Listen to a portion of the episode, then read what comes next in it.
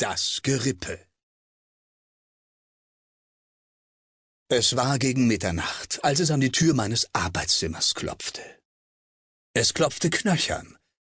Also konnte es nicht meine Wirtschafterin sein, denn diese wiegt annähernd 300 Pfund und ihre fetten Finger federn wie Gummireifen eines Automobils.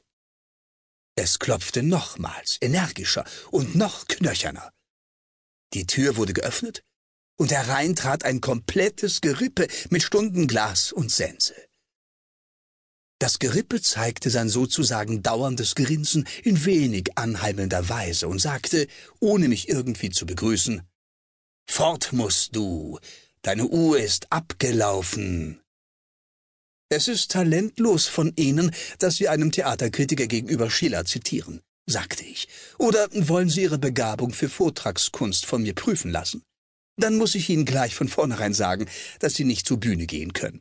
Ihr Organ mag noch so schön sein, und Sie können Talent in jeder Rippe haben, aber Ihr Äußeres ist für das Theater nicht mehr ganz geeignet.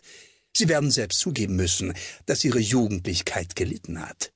Du musst sterben, sagte das Gerippe und schwang seine Sense.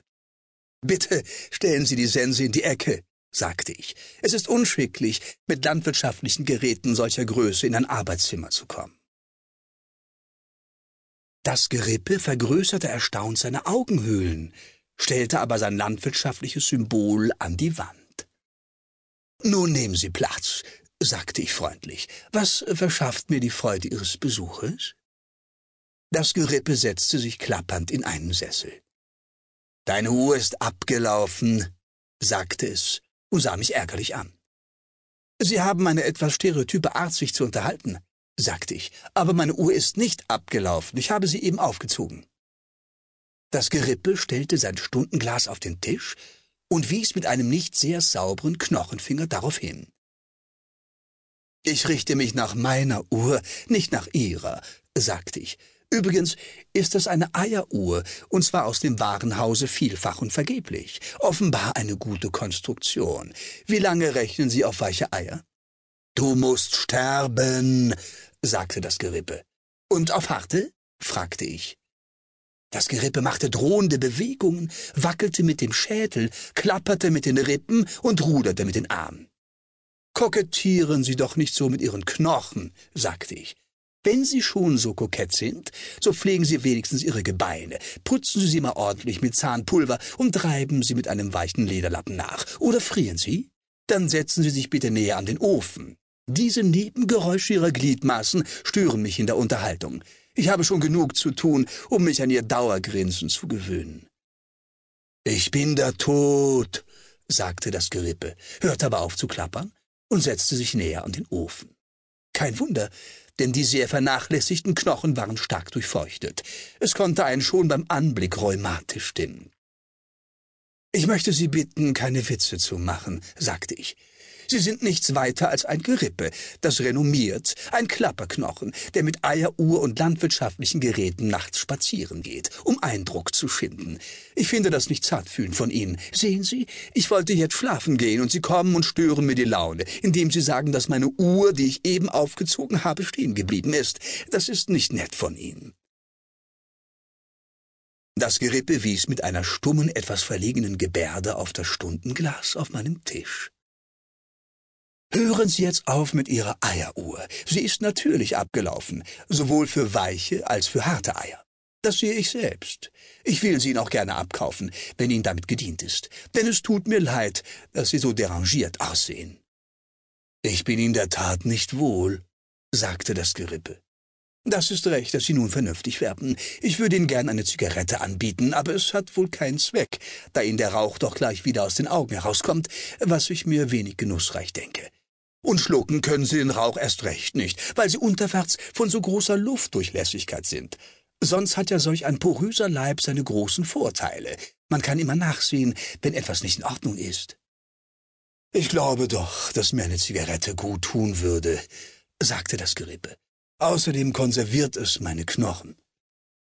Das Gerippe begann zu rauchen und ließ den Rauch durch die Augenhöhlen abziehen. Das Rauchen wird Ihnen gar nichts nützen, weil Sie keine rationelle Knochenpflege treiben, sagte ich. Es sieht übrigens schick aus, wenn Sie so aus den Augen herausrauchen. Meine Knochen haben in ihrer Festigkeit sehr nachgelassen, sagte das Gerippe. Schon bei meinen letzten Besuchen als Tod, wo ich noch, ich darf wohl sagen, starken Erfolg hatte und sensationelle Wirkung erzielte, bemerkte ich, dass sie beim Klappern einen weicheren Ton gaben. Ich sagte Ihnen schon, dass es nicht anständig ist, Leute, die ihr Gerippe noch in sich tragen, gruselig zu machen mit ihrer Eieruhr und ihrem Mähapparat.